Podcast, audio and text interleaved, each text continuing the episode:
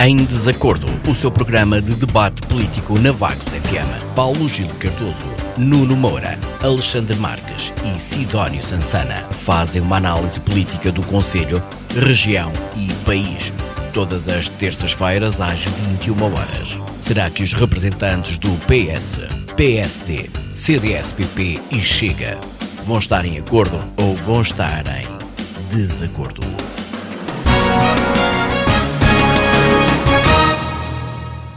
Olá, muito boa noite, bem-vindos a mais uma edição do Em Desacordo. Comigo tenho já Sidónia Sansana do Chega e Alexandre Marques uh, do CDS.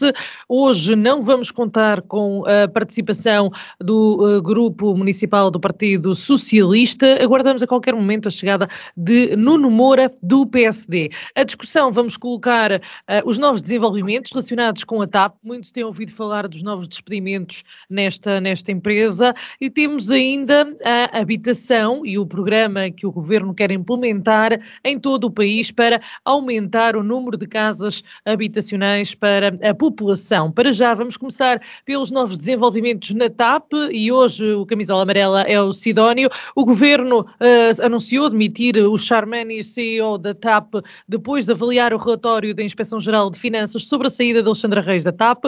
Numa intervenção inicial, Fernando Medina afirmou, inclusive, é que estes sairiam sem indemnização, mas agora a ex-CEO da TAP prepara-se para exigir o pagamento dos salários e um bónus a que teria direito ao fi, até ao fim do contrato, o que poderá resultar aqui numa, digamos que, indemnização de mais de 3 milhões de euros. Sidónio, o governo tem ou não a razão nestes uh, despedimentos? E pergunto-lhe ainda se este não, não terá sido uma precipitação, esta tomada de decisão.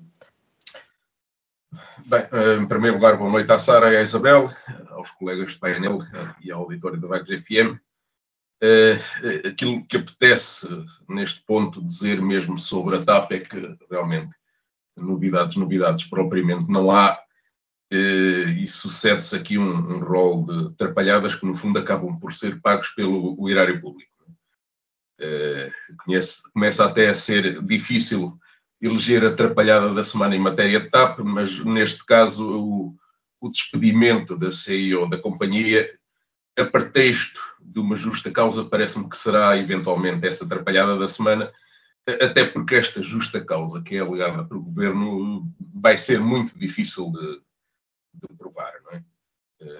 A justa causa supostamente eh, aparece a pretexto do, do, da outra atrapalhada da semana ou do outro desenvolvimento da semana que, que terá sido eh, o relatório da Inspeção-Geral de Finanças, onde se vem afirmar que a indenização de meio milhão de euros eh, pago à ex-secretária de Estado Alexandre Reis foi indevido e que a mesma terá que devolver 450 mil, eh, mil euros. mas um, o que a senhora Cristine Normieres Widner, este nome não sei se é assim que se pronuncia, é realmente difícil de pronunciar, não se percebe muito bem uh, o que é que ela possa ter feito. Para quem andou muito tempo nestes meios empresariais, o que é que o governo se pode agarrar para justificar aqui uma, uma justa causa? Não? desobedeceu em, em instruções expressas da tutela? não temos conhecimento disso, não sabemos quais são cometer erros no exercício de função não é suficiente para eh, justificar uh, uma justa causa num processo destes, não é? Uh, a menos que a CEO seja completamente incompetente para o cargo, mas aí põe-se a questão onde é que está a responsabilização, inclusive a política, de quem a selecionou para o cargo, porque essa foi a origem do problema, não é? Não é agora que se vem discutir uma questão de completa inadaptação, isso devia ter sido equacionado eh, muito mais cedo. Sidónio, e acha que eh, esta decisão do governo de Fernando Medina de uh, dizer uh, que está resolvido o problema porque foi assim, assim, assim, é mais uma situação, digamos assim, para tentar encerrar este assunto da TAP, para não ser pressionado relativamente a este assunto da TAP? Uh, sim, pode ser, é uma tentativa de fuga para a frente, claramente. Uh, tentar arranjar uma, uma situação de ruptura com, com a situação que se vive neste momento na companhia, eh, mas não me parece que, que venha a ser bem sucedida. Naturalmente que que a ex-CEO uh, já afirmou que vai para a Justiça para fazer valer os seus direitos e para receber uh, a verba que poderá andar aí pelos 3 milhões de euros, ao que se fala, e penso que terá boas, boas hipóteses de, de, de o conseguir. Portanto, será uma tentativa do governo de pôr, uh, de tentar levar uh, este folhetim para bom rumo, mas por este lado eu penso que teremos ainda muito que ouvir falar sobre a possível indemnização da ex-CIO. Alexandre, a propósito disto, Sidónio, há um eu, passo... interromper, eu interromper aqui nesta primeira fase, ainda para ouvirmos aqui a perspectiva do Alexandre uh, sobre estas questões iniciais, uh, principalmente esta, Alexandre, uh, terá sido esta uma decisão precipitada por parte do Governo e um, ehm, se, se estará, estará, o Governo aqui à procura de um encerramento do assunto da TAP, que tanto tem feito escorrer água? Primeiro que tudo, boa noite Sara, olá Isabel também, Olá ao Sidónio uh, e aos colegas que ainda se podem juntar e boa noite a todos aqueles que nos estão a ouvir. Um, ehm, é assim, eu tenho que concordar em praticamente tudo aquilo que o Sidónio disse e, e, e tenho até a remeter uh, os nossos ouvintes para ler um artigo ou para ver quem conseguir andar para trás na televisão uh, o, as declarações de um deputado do próprio Partido Socialista mas é um dos poucos socialistas que eu admiro. É uma pessoa que fala e quando fala é direto e é frontal, não anda com folheados nem, nem, nem tenta enganar ninguém, que, é, eh, que são declarações do Sérgio Sousa Pinto. Uh, resumidamente o que ele diz é isto. Ehm, isto foi, uh, portanto, uma caça ao bode expiatório para colocar um tampão no problema da TAP. É tão simples quanto isto. Uh, e a exoneração li, de, dos líderes uh, da TAP uh, não, é mais, não é nada mais, nada menos do que um tampão. Agora, é assim, é um tampão que pode sair furado e que provavelmente vai sair furado, porque se tivermos que pagar mais indemnizações milionárias, a revolta dos contribuintes, que é quem paga aquilo tudo, não é? porque somos nós contribuintes que pagamos, a revolta ainda vai ser maior. E, portanto, eu duvido que esta caça aos bodes expiatórios por parte do governo, e nomeadamente por parte de Fernando Medina, eh, eh, que está profundamente envolvido nisto, eh, não só ele, mas também a sua esposa. Isto não, não estou aqui a misturar eh, alhos como galhos, não, não estou aqui a, a, pôr em causa o, o, mérito ou o trabalho ou a dignidade do trabalho de, de, da senhora esposa do senhor, do senhor ministro, eh, que nem o nome dela sei, eh, mas sei que é uma das envolvidas. É, é, é cônjuge do ministro da tutela, ou de parte da tutela. E, portanto, isto é uma caça ao bode.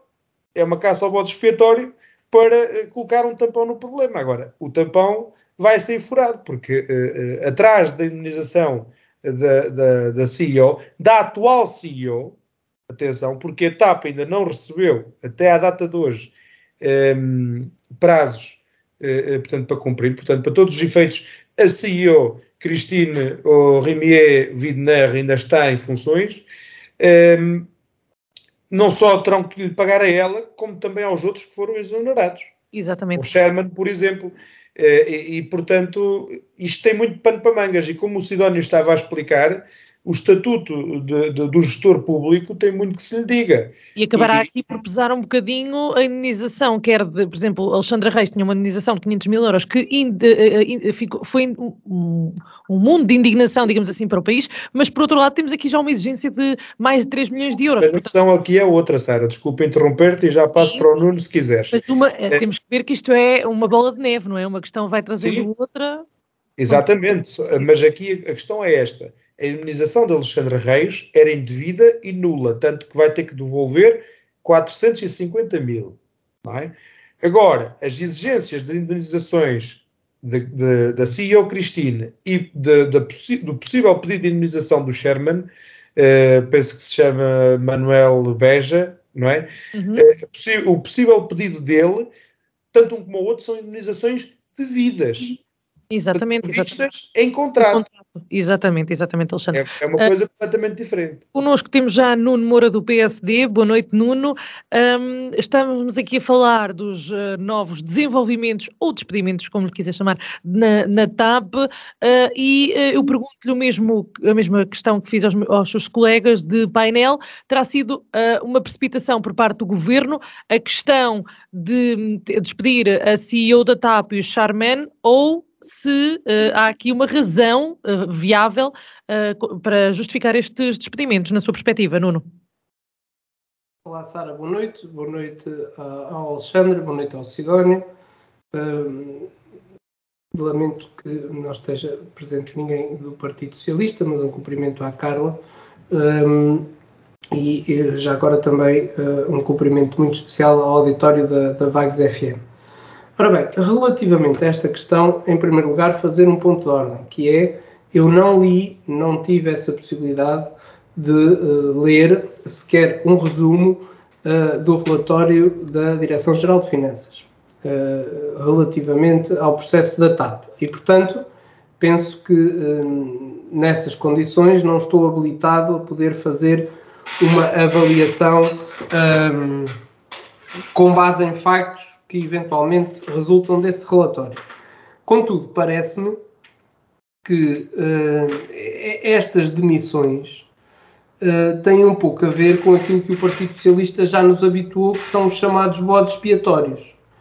E, portanto, uh, a senhora Presidente Executiva da TAP e o Chairman da TAP foram os visados neste bode expiatório de forma a desviar responsabilidades e atenções para quem realmente as tem. eu não sei, eh, lá está a forma como eh, procedeu esta negociação. Aquilo que eu sei é que a última palavra sobre esta matéria caberia uh, aos membros do governo e, pelos vistos, a Pedro Nuno Santos, que terá sido o ministro que teve conhecimento desta, desta matéria. Como dizia o Alexandre, também a mulher do ministro das Finanças teria conhecimento desta situação. Um, aceito que não conversem sobre problemas de governo em casa. Não sei se isto será muito normal, mas uh, aceito que, que, que, digam essa justificação.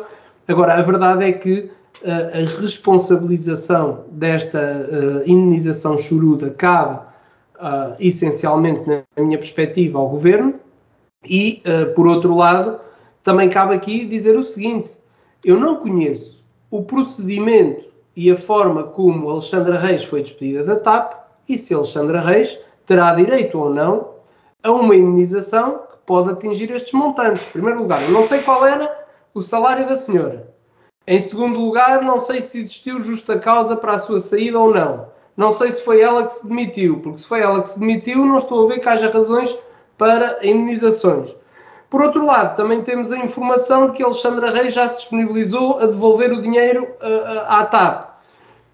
E, portanto, uh, é como digo, não, penso eu que para esclarecer e poder esclarecer bem os nossos ouvintes seria necessário ter lido um bocadinho mais uh, sobre estes assuntos. Uhum.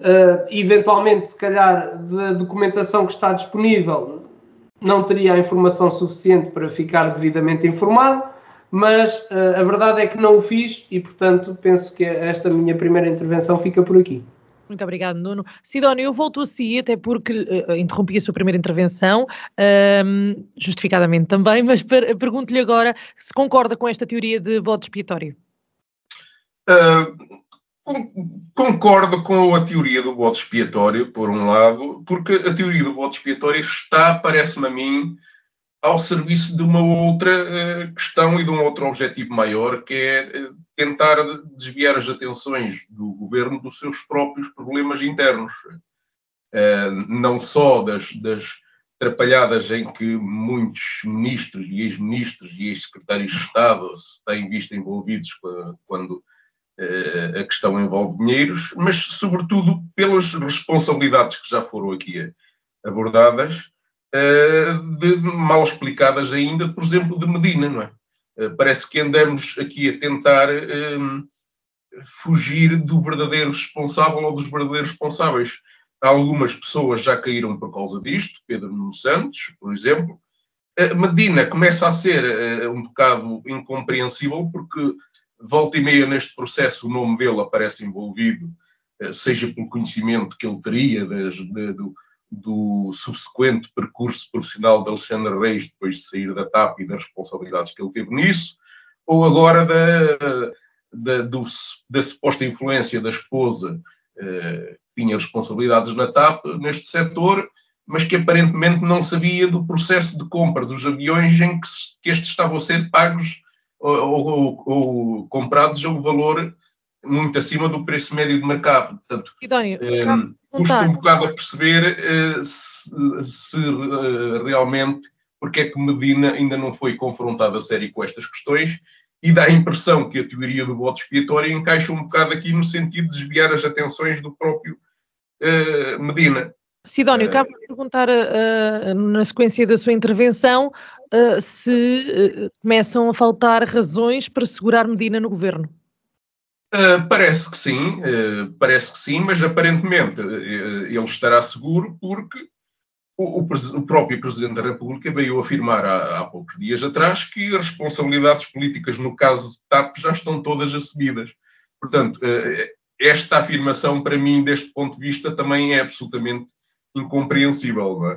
Uh, e, portanto, quando o Presidente da República está a assegurar a posição do governo nesta matéria, como outras matérias, uh, tem aqui um aliado de peso que vai realmente uh, aguentando a situação de acordo com os interesses momentâneos do governo, porque, como já discutimos aqui, parece que de futuro esta questão da imunização à CEO e ao Sherman terão muito por onde pegar e, e, e voltar-se-ão com certeza contra a imagem do Executivo nesta, neste, neste folhetim todo. Muito obrigado, Sidónio. Alexandre, a mesma questão para si, uh, na sequência aqui da intervenção do Sidónio, estará o Governo a tentar uh, aguentar Medina para não haver aqui mais uma demissão uh, nesta, nesta legislatura e se começa a ser insustentável para os portugueses terem que aguentar erros atrás de erros Ehm, eu, eu, vou contextualizar a minha resposta à tua pergunta primeiro, Sara.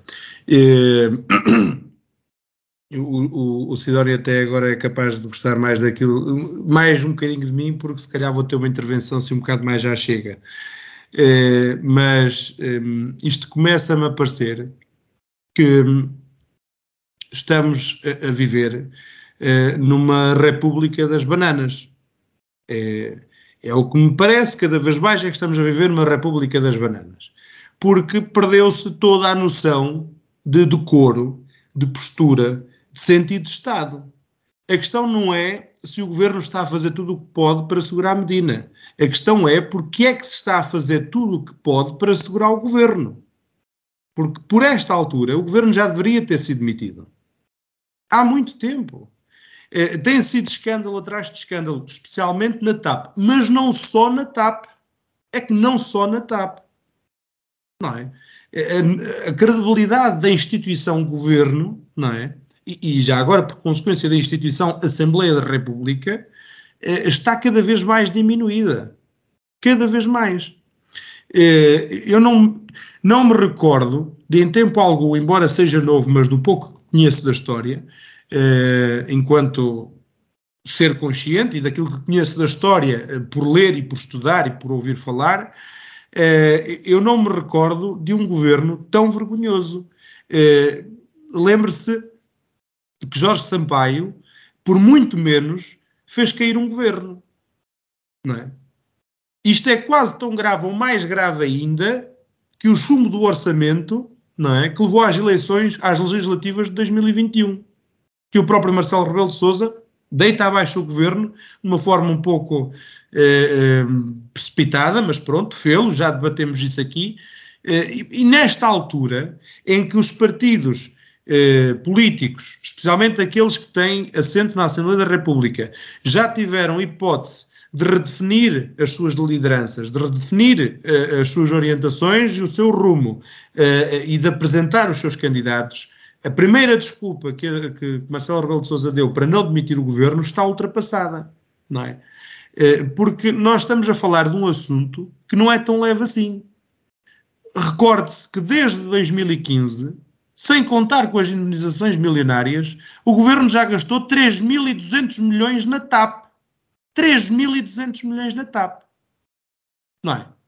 E agora, com esta história toda, ainda temos, eh, para não lhe chamar outra coisa, eh, o, o, iluminado do Francisco Louçã, a vir dizer o seguinte: já todos percebemos como é que os privados iam destruir a TAP.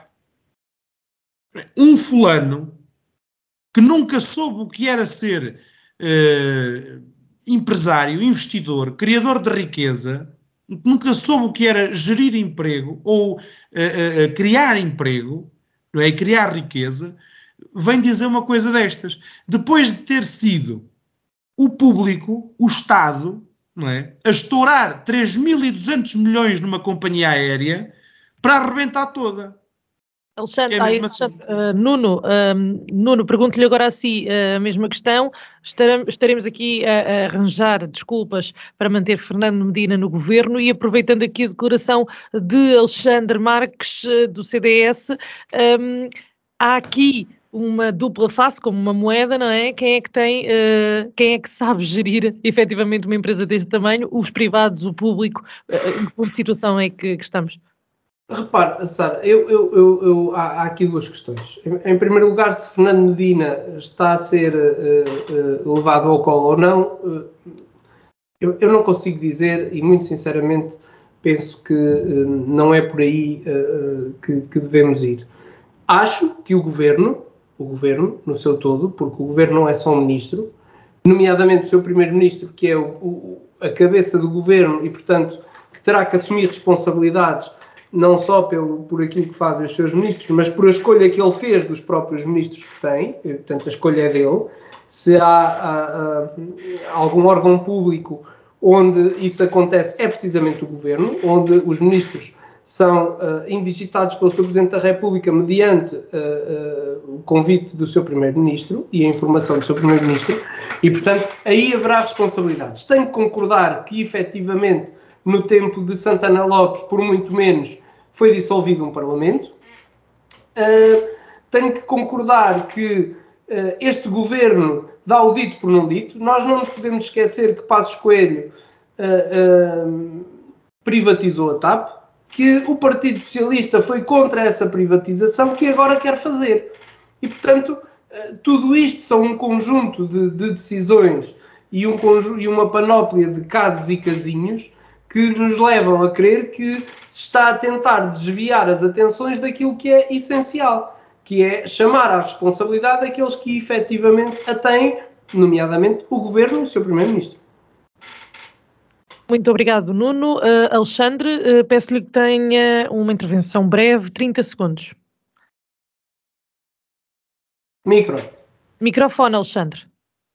É mesmo, estava a dizer que era mesmo rápido. Eh, eu queria só relembrar, ehm, aliás, queria dar com alguma assertividade que Fernando Medina está a ser levado ao colo. Muito provavelmente até, quem sabe, para ser o possível sucessor de António Costa. Porque recorde-se que os casos e casinhos de Fernando Medina não vêm de agora, nem são só da TAP. Eu concordo com aquilo que o Nuno disse, mas tinha a reforçar esta ideia. Eh, Fernando Medina já pôs o pé na argola muitas vezes e coisas muito graves. Muito graves mesmo. Primeiro de tudo, eu nem sei sequer como é que ele foi convidado para o governo depois de ter feito aquilo que fez com a informação privada dos ucranianos em Portugal. E o patrocínio de informações confidenciais e pessoais uh, a agentes russos. Só por aí. Só por aí. Para mim, é, é tudo, tudo Uh, uh, todos os casos e casinhos uh, relativos a Fernando Medina remetem para o colinho para um dia poder vir a ser uh, candidato a Primeiro-Ministro. Talvez, quem sabe, a disputar o lugar uh, de Secretário-Geral do PS com Pedro Nuno Santos. Entre um e outro, uh, na minha modesta opinião, vale o que vale, venha ao diabo e escolha. Muito obrigado. Muito obrigado, Alexandre. Passemos então agora à discussão uh, do, do, tema da habitação. Os autarcas de vários pontos do país lamentam não ter sido ouvidos sobre o programa Mais Habitação. A Associação Nacional de Municípios Portugueses um, sugere, inclusive, que a Ministra da Habitação participe numa reunião com os municípios. O Governo afirma respeitar críticas de autarcas, mas defende a metodologia que considera adequada. Apesar das críticas, a ministra Ana Brunhosa considerou muito positivo o facto dos autarcas quererem ser ouvidos e quererem dar o seu contributo, situação que garante que irá acontecer. Entre as críticas, houve-se dizer que o pacote é irrealizável, que ficará muito aquém dos resultados pretendidos e que é uma imposição. Alexandra, pergunto-lhe agora a si, críticas uh, justificadas na sua perspectiva? Claro, claro, claro que são justificadas. Um, e agora, entrando aqui num tom de brincadeira, mas também a falar a sério, um, parece-me a mim que, que Carlos Moedas, presidente da Câmara de Lisboa pelo PSD, consegue fazer ou faz mais oposição que o próprio Luís Montenegro, presidente do PSD. Esta, esta, esta onda de críticas levanta-se primeiramente, primeiro que tudo, pela voz de Carlos Moedas eh, e também do seu vice-presidente, Filipe Anacoreta Correia, eh, do CDS. E é óbvio, óbvio que os autarcas deviam de ser ouvidos porque a realidade de cada município, não é? a realidade de cada cidade, ninguém mais ou nada melhor do que ninguém conhece eh, os próprios autarcas desse mesmo município ou dessa mesma cidade ou dessas mesmas freguesias a que dizem respeito. Uh, e, e, para terminar, só dizer o seguinte: eu não defendo que devia de ser regra, atenção, mas acredito que, uh, que torna um, ehm, muito mais rica uh, a experiência e o próprio currículo da pessoa e que depois pode ajudar a pessoa a cumprir funções governativas no governo, se a pessoa tiver cumprido funções de autarca. Porque, de facto, aquilo que falta muitas vezes ao nosso país são políticos em Lisboa, em São Bento e na Assembleia da República que conheçam a realidade do país e que conheçam a realidade das pessoas eh, eh, fora das grandes metrópoles, também dentro das grandes metrópoles, mas também fora das grandes metrópoles.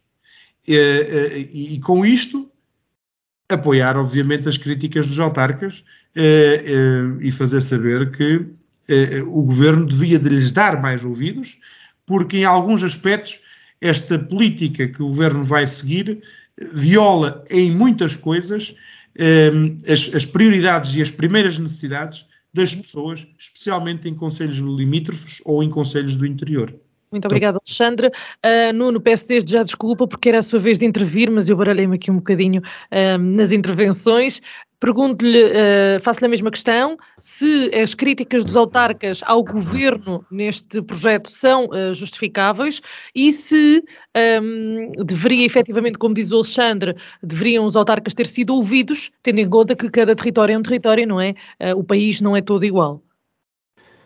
Sim, Sara, eu acho que as críticas são mais do que justificáveis e se fizermos uma retrospeção, eh, eh, uma retrospectiva de tudo o que tem acontecido, verificamos que eh, quase que se trata de mais uma transferência de competências, onde se quer pôr as autarquias a fazer o trabalho do governo, sem que para isso o governo prepare e ouça as autarquias quer do ponto de vista financeiro, quer do ponto de vista administrativo, quer do ponto de vista dos recursos humanos. Vamos perceber uma coisa. Vagos, por exemplo, já aceitou a transferência de competências no que diz respeito aos imóveis do, do Estado que se encontram devolutos. Temos como exemplo paradigmático as casas, eh, as antigas casas dos magistrados que ficam situadas ao lado da Junta de Freguesia de Vagos de Santo António. Ora bem, na minha perspectiva, o governo, quando vem com uma medida destas, uma das primeiras coisas que devia dizer é que o governo vai intervir nos seus imóveis para os arrendar. Porque, a mim parece-me, que o trabalho do Sr. Presidente da Câmara Municipal de Vagos está facilitado nesta matéria, quando for fazer o levantamento das casas devolutas do município, as primeiras que deve mandar ao governo devem ser as casas do próprio governo. Porque repare, se eu, isto é um bocadinho como uma limpeza, uh, uh, limpeza dos terrenos. O governo não pode querer exigir às pessoas que façam aquilo que o próprio governo não faz. E mais, nós já discutimos isto, ou pelo menos eu já falei nisso aqui, nisto aqui nos anteriores programas. Este eh, pacote da habitação prevê uma ingerência no direito de propriedade das pessoas uh, que não tem precedentes. Quer dizer, então, mas eu agora tenho uma habitação e sou obrigado a arrendá-la? Quer dizer, o Estado entra-me por a casa dentro, isto é em sentido figurado, e obriga-me a arrendar a minha casa. é mais uma manobra de diversão. Sabe porquê, Sara? O que vai acontecer é que este diploma vai chegar ao Sr. Presidente da República, vai ser enviado para o Tribunal Constitucional e vai ser rejeitado por ser inconstitucional e violar certos direitos fundamentais das pessoas. E depois temos o governo a dizer: bem, nós até tínhamos aqui um pacote engraçado para a habitação, mas pá, foi chumbada, é inconstitucional, claro. e portanto eh, estão-nos a atrasar aqui as medidas. Sara, estas medidas já deviam ser, ter sido tomadas há muito tempo, mas não eram estas. Eram algumas que efetivamente pudessem ser aplicadas. Nuno, portanto... acha que o Governo deveria dar o exemplo nesta questão da habitação, tendo em conta que há tantos uh, edifícios que pertencem ao Estado e que estão devolutos? Sem dúvida, eu não tenho dúvida nenhuma sobre isso, porque repara, eu acho que nós não podemos exigir das pessoas aquilo que nós próprios não fazemos. Uh, e portanto, o Governo devia ser o primeiro a dar o exemplo. Nós temos uma série de casas devolutas que vamos, em primeiro lugar, arranjá-las e colocar no mercado de arrendamento. Porquê é que o Governo não disse isso? O Governo tem uma série de imóveis que podia efetivamente ter feito, eh, ter tomado essas medidas e depois das aplicar, eh, aí sim partir para que os particulares seguissem esse exemplo. Não de uma forma obrigatória, mas de uma forma cívica. Ora, não é o que está a acontecer. E, portanto, é mais uma manobra de uh, diversão para afastar uh, uh, as pessoas daquilo que é o essencial. Obrigado, Nuno. Sidónio, eh, como o Nuno diz, isto é mais uma, manobra de diversão do governo, tendo em conta que sabe que por, questão de direitos institucionais da população poderá ser chumbada e, portanto, eh, estar aqui a brincar um bocadinho com aquilo que é património e com o tempo dos portugueses. Sim, por isso, por, por não cumprir aquilo que exige aos próprios cidadãos e por muito mais este, este, processo parece que realmente apareceu assim de repente, vindo não se sabe de onde, eh, e o que é facto é que deveria haver mais discussão com os intervenientes do, do setor, todos eles, e, e, não parece que isso esteja a acontecer. O processo está a decorrer a um ritmo muito acelerado e parece que o objetivo é mesmo impor a, eh, a vontade do governo, ou eventualmente, como o Nuno diz, de fazer com que ele seja eh, chumbado para arranjar mais um pretexto para, dizer, para se dizer que o governo não está a conseguir fazer aquilo que seria eh, a sua ambição. Um, em relação à, ao facto dos autarcas estarem a reclamar agora uh, ser ouvidos, e naturalmente também teria uma palavra a dizer, uh, eu da um, voltinha que dei pelo Google para tentar perceber o que é que realmente os autarcas defendem, eh, mas eh, a verdade é que, pelo menos em sede da Associação Nacional de Municípios, eu também não vi até o momento uma, um, uma posição, um conjunto de sugestões uh, que pudesse servir de uma base comum para, de, para fazer uma discussão uh, entre uh, a Associação Nacional de Municípios e o, e o próprio Governo. Houve um pedido de adiamento de prazo de 13 para 24 de março no que diz respeito à legislação eh, que vai ser sujeita a propostas de lei e, e tanto o adiamento da consulta pública, porque há outras medidas da legislação que, de certa forma, o prazo para a consulta pública, eh, se não aconteceu nada que eu tenha desconhecido, mas terminou a 13 de março para ser aprovada já a 16 de março, com, com toda esta urgência, sem grande discussão. Uh, e, portanto, aqui, um, no geral, em relação à posição dos, dos autarcas, dos autarcas uh, aquilo que salta à vista são as posições individuais assumidas pelos presidentes da Câmara de Lisboa e do Porto, que, por sinal, uh, até são os maiores senhorios do país e os maiores esbanjadores e desregrados na gestão do património edificado que têm na sua posse. Precisamente. Que não me deixa propriamente muito sossegado, não é? Sidónio, Sim. era essa questão que eu ia pegar. Uh, concorda com, com o facto de eu ter dito ao Nuno se o Estado devia primeiro dar o exemplo antes de ter atacado logo a população disso, essa, se apoderar essa questão é, é, penso que é, será óbvia para a maior parte das pessoas. Uh, o Estado tem milhares, quer dizer, sucedem-se relatos todos os dias de, de novos exemplos de edifícios devolutos uh, que, o, que o Estado tem por todo o país, desde grandes edifícios que anteriormente estavam associados a instalações militares, a ex-edifícios da Segurança Social, com dezenas de frações que podiam ser ocupadas em habitação, e é um bocado estranho realmente esta pretensão de querer que sejam agora os, os privados numa ação que é um, que é um, um enorme ataque à propriedade privada, a querer suprir as carências do mercado habitacional à força, esquecendo as suas motivações e até às vezes as suas limitações económicas para renovar as, as frações em causa, quando o Estado realmente tem tantos que poderiam ser usados e já deveriam estar usados, a ser usados há muito tempo para esta função. Portanto, acho que aqui seria de bom tom até começar pelo enorme património que o Estado tem na, na sua posse nestas condições e só depois então colocar esta questão com os privados. Uh, o resto parece realmente um, um insulto uh, aos proprietários. Um, voltando, e, já agora, uh, uma coisa que para mim também é muito importante, quando, quando falo em Estado desta questão, para mim o Estado são, é o Estado Central, é a administração central e as autarquias. Porque as autarquias, umas mais que outras, mas muitas delas também têm eh, edifícios eh, nesta, nestas condições e também têm um papel a desempenhar neste, eh, neste passo que é necessário dar, que efetivamente é necessário dar, que é pôr o património do Estado ao serviço da habitação antes de ameaçar os privados com represálias. Voltando ao que os presidentes da Câmara e do Porto disseram a propósito deste assunto, à partida não é difícil concordar com o que eles afirmaram. É? Carlos Moedas diz que precisamente isto que tivemos a discutir, que, que, o, que o Estado não deve exigir aos privados aquilo que ele, que ele próprio não cumpre. E Rui Moreira afirma uh, que o pacote de medidas é irrealizável, uh, o que pela parte que me toca não é difícil de concordar com ele, não é? por uma série de, de razões, mas a questão, a principal questão que eu, que eu coloco em relação ao futuro deste programa do governo é que está-se a mobilizar grande parte do PRR que deveria servir para alimentar o setor produtivo da economia. Uh, estamos a desviar uh, verbas para este programa. Aliás, o PRR, no seu geral, está a ser desviado para, para o setor público, prioritariamente, o que não me parece uma aposta uh, com a necessidade de modernizar o país e a economia. E, e está-se a avançar com um programa enorme de medidas, eh, construção de nova habitação, de reparação de nova habitação, de, de, subsidiar rendas, subsidiar isto e subsidiar aquilo, e a grande reserva que eu coloco em relação a isto tudo é como é que se vai fazer isto no futuro, quando o PRR acabar.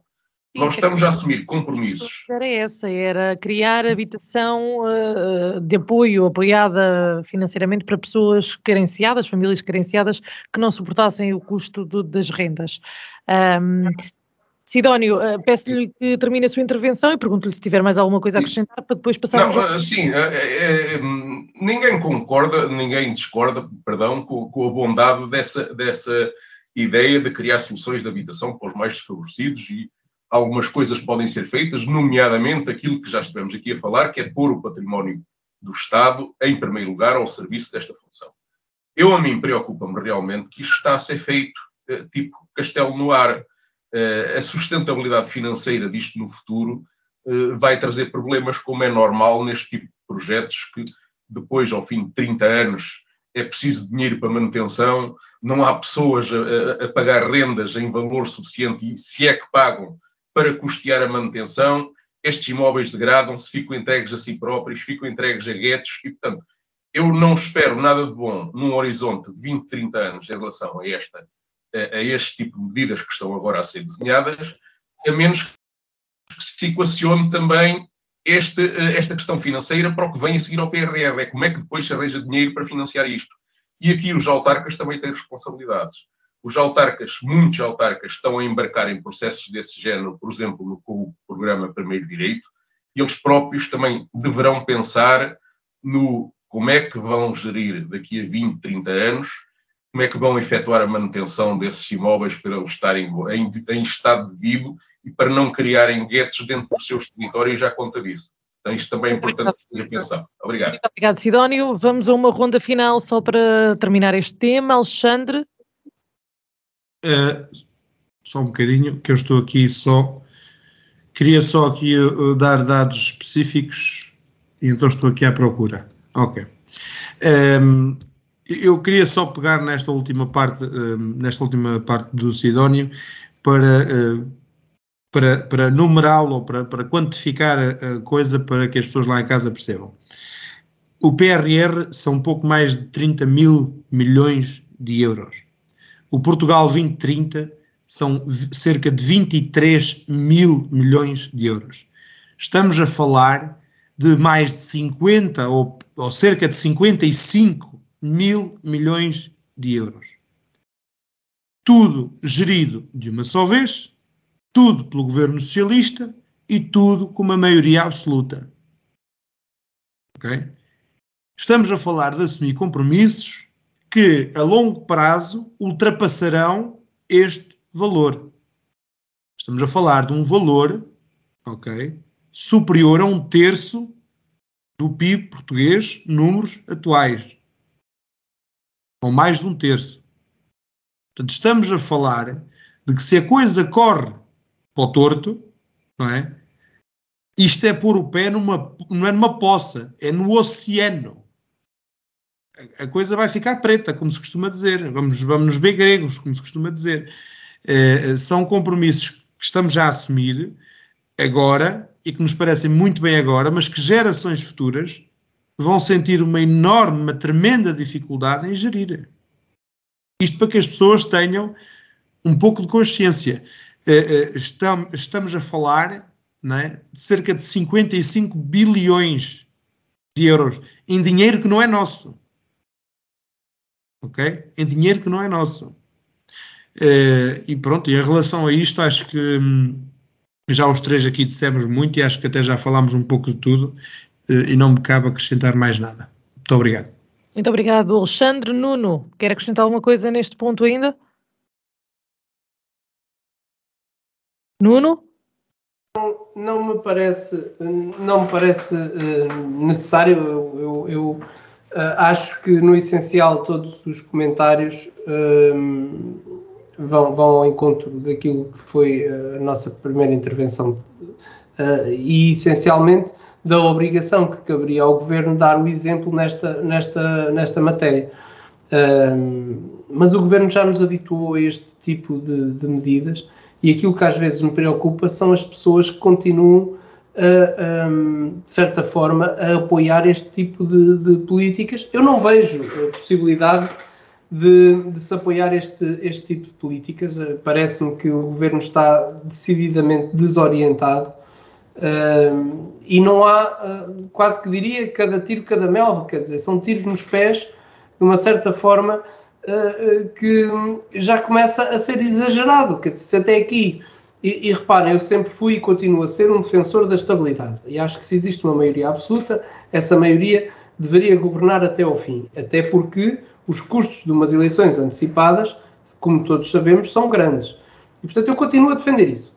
Agora penso é que tem que haver medidas drásticas no sentido de melhorar este tipo de políticas que, eh, no fim de contas, nos vão levar a mais um pântano, como já tivemos, para depois terem que vir os partidos da salvação resolverem o problema e vir o Partido Socialista novamente desgovernar o país. Muito obrigado, Nuno. Sidónio, para fechar, quer acrescentar alguma coisa?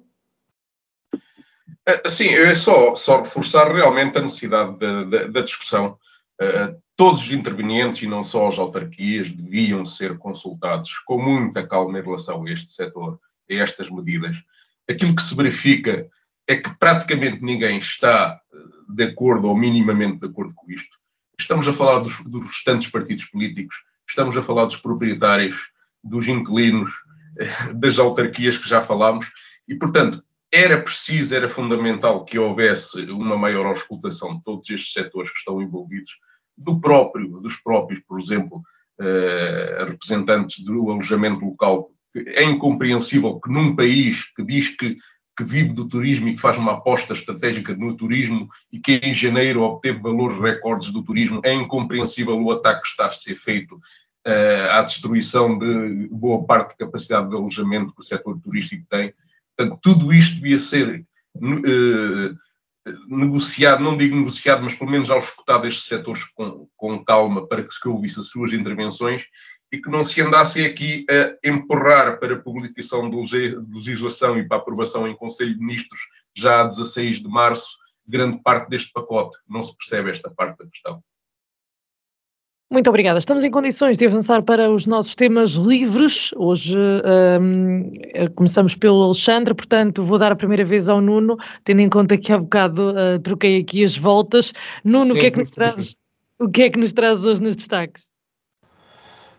Sara, eu hoje vou fazer um destaque ligeiramente diferente. Uh, quem me conhece sabe que nunca usei este programa para fazer qualquer tipo de comentário uh, sobre uma associação vaguense que presido, que são os Bombeiros Voluntários de Vagos. No entanto, parece-me que hoje uh, é um dia de o fazer, atendendo à publicação uh, no Diário de Aveiro de uma notícia que, na sua página 10, dedicada a, com o título Viagem pelas Memórias, diz que Bombeiros de Vagos à beira da ruptura após 30 demissões. Ora bem, esta notícia surge um, e levou a uma série de inter, interpretações erradas, uh, alguns contactos que me foram feitos ao longo do dia para tentar perceber o que é que estaria a acontecer com os bombeiros de Vagos, e eu queria apenas dizer que uh, os bombeiros de Vagos estão bem, um, obviamente com as dificuldades naturais de uma associação humanitária de bombeiros voluntários, mas à parte disso estão unidos e, e em prol de uh, atingirem os objetivos uh, a, que se, a que nos vamos propondo diariamente. Estamos unidos e, e, e, a trabalhar. E esta notícia diz respeito precisamente a uma viagem na memória de um acontecimento da Associação Humanitária dos Bombeiros Voluntários de Vagos de março de 1986. Um, e, portanto, aquilo que eu pedi é que as pessoas antes, uh, acho que penso que até foi o Alexandre que já várias vezes aqui fez esse comentário, normalmente as pessoas leem os, os, os títulos grandes e depois não leem as notícias. Porque se lessem a notícia, perceberiam que a notícia não é uma notícia recente, que é uma notícia uh, antiga, mas a verdade é que criou uh, alguma controvérsia, um, não só nas redes sociais, como em conversas de café, etc, etc. E, portanto, apenas esclarecer as pessoas que essa notícia é de 1986, não já agora dar a informação de que uh, continuamos a fazer o nosso trabalho e estamos nesta altura com uh, mão de obra da casa, isto é, mão de obra dos próprios bombeiros, a reestruturar ou a requalificar uh, os balneários que já têm mais de 30 anos e que necessitam efetivamente de uma alteração, até porque já são pequenos e não têm condições para albergar os equipamentos dos, dos nossos bombeiros. Portanto, todas as ajudas são, serão bem-vindas. Peço desculpa por estar a fazer uso de, desta informação neste programa, mas penso que todos percebem que se justifica atendendo à, à notícia que hoje uh, saiu no, no, jornal Diário da Aveiro, para que as pessoas fiquem definitivamente esclarecidas quanto a, a essa matéria. Portanto, bem-ajam aos bombeiros voluntários, glória aos bombeiros portugueses e muito obrigado. Muito obrigado, Nuno. Alexandre, agora sim, mensagens finais desta semana? Eu trago duas mensagens, vou tentar ser curto, que a hora já vai longa. E a primeira, um, o primeiro tema que trago é um bocado preocupante. Não sei se se recordam, uh, mas um, a grande crise que explodiu em Portugal em 2011 teve origem, eh, ou aliás, o marco histórico que lhe deu origem eh, foi uns anos antes, não é? cerca de três anos antes, quando houve a queda do banco dos Lehman Brothers eh, nos Estados Unidos da América. E hum, recentemente, nestes últimos dias, Joe Biden, o presidente dos Estados Unidos da América, sentiu a necessidade de se dirigir à nação uh, e de garantir que todos os depósitos uh, de um certo banco que estariam lá quando precisassem deles. Foi um, um adereço à, à, à, nação, mas não só à nação, ao mundo também, porque o, o mundo ficou com receio de que houvesse um regresso à crise de 2008. E, e, e, dividindo isto aqui em três ou quatro pontos, só para as pessoas lá em casa perceberem, eh, foi isto que aconteceu. O maior banco da Europa compra uma subsidiária britânica do Silicon Valley Bank por uma libra. Comprou um banco inteiro por uma libra. O governo americano rejeitou um resgate ao Silicon Valley Bank, portanto, ao banco que foi comprado. Uh, e a notícia que sai é sangria de depósitos pode alastrar-se, como o Silicon Valley Bank colapsou em apenas 48 horas. Os mercados neste momento mantêm-se estáveis, apesar do colapso, eh, mas eh, Joe Biden sentiu a necessidade de fazer eh, este adereço à, à população para manter alguma estabilidade e para manter, tentar manter a calma. Esperemos mesmo, de facto, que isto não seja um regresso à crise de 2008. Uh, aqui estamos a falar de muito mais do que o PRR e o Portugal 2030, uh, portanto, dos fundos comunitários para Portugal. Estamos a falar de algo que pode afetar diretamente a economia mundial. Uh, e, portanto, vamos aguardar para ver novos desenvolvimentos nesta causa. O segundo tema que eu trago hoje para partilhar convosco é um é mais um jeito de agradecimento e de uma prestação de condolências à família pela morte de Alexandre Patrício Gouveia. Foi um, uma pessoa, aliás, foi um homem de causas, uh, alguém que trabalhou imenso, uh, especialmente na nossa maior instituição democrática em Portugal, que foi a Assembleia da República, e que deu muito de si do seu tempo durante os trabalhos das comissões parlamentares de inquérito uh, ao acidente de Camarate. Portanto, uh, é um trágico momento, talvez o maior uh, momento trágico da nossa história democrática desde o 25 de Abril. E, portanto, em honra à sua memória, aqui lhe deixo o nosso agradecimento, como fez o Presidente do Partido, Nuno Melo, e as condolências à família, obviamente. É tudo, muito obrigado e uma boa semana para todos. Muito obrigada, Alexandre. Para fecharmos o programa de hoje, Sidónio começou, uh, termina. Destaques desta semana.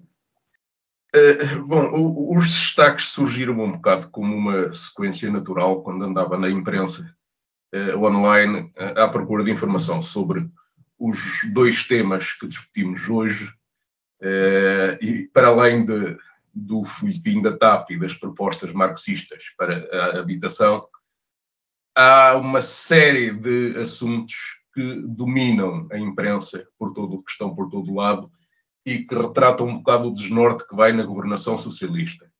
Eu, para já, começo precisamente por um eh, que acontece nos Estados Unidos, mas que não acontece aqui, que o Alexandre referiu, e que também me saltou à cabeça este, este raciocínio quando eu vi a notícia, é que nos Estados Unidos os bancos não são resgatados pelo Estado, por muito grandes que sejam e aqui ainda andamos a pagar os resgates dos nossos, que já ocorreram há uns anos, os últimos uh, que, que, sofremos.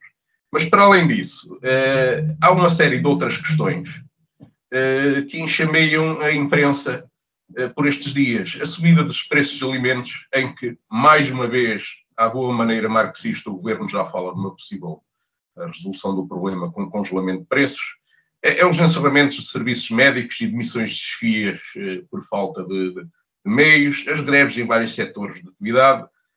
Eh, e Balac, com estas manobras de diversão dos últimos tempos, eh, já ficaram um bocado em segundo plano eh, eh, aqueles problemas dos governantes quando se metem em confusões com, com dinheiro. Mas estas soluções marxistas que começam a ser um padrão neste governo levantam-me uma, uma interrogação. Então não era Pedro Nuno Santos a ala esquerda do PS? Ele saiu e temos esta súbita paixão pelas medidas marxistas neste país. Uh, o que parece é que o clima no governo é, é, de fim de festa ou de fim de ciclo, como é mais prosaico chamar-se, e o pântano só sobrevive à custa do aliado improvável e regente do pântano chamado Marcelo Rebelo de Sousa. Uh, nestas circunstâncias podia haver uma grande expectativa em relação a alternativas credíveis, eh, mas o sonho do PSD está a resvalar na patifaria do momento, que é nos Açores, a geringonça local, começou a esboroar-se por ação da lógica de voto abaixo da iniciativa liberal, que cada vez mais se assume como um parceiro de pouca confiança, e penso que até Luís Montenegro já deve ter percebido isto. É? E eh, por estes dias, numa, uh, num encontro interparlamentar na Madeira entre representantes regionais do PSD e alguns dos seus eurodeputados eh, já avançavam com a ideia de que para evitar este problema dos Açores, que lhes está a tirar o sono, que o melhor era eh, conquistar a maioria absoluta na Madeira.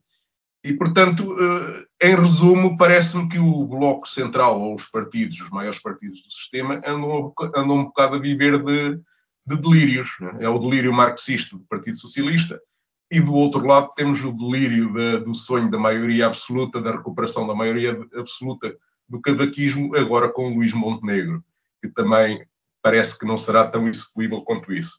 Muito obrigado. Muito obrigado, Sidónio, muito obrigado, Nuno e Alexandre, por terem estado connosco. Uh, para a semana estamos de volta, talvez com temas locais a discussão uh, e, uh, quiçá, já com o painel completo. Até lá, boa semana. Em Desacordo, o seu programa de debate político na Vagos FM, todas as terças-feiras às 21 horas. Será que os representantes das conselhias vão estar em acordo ou vão estar em desacordo?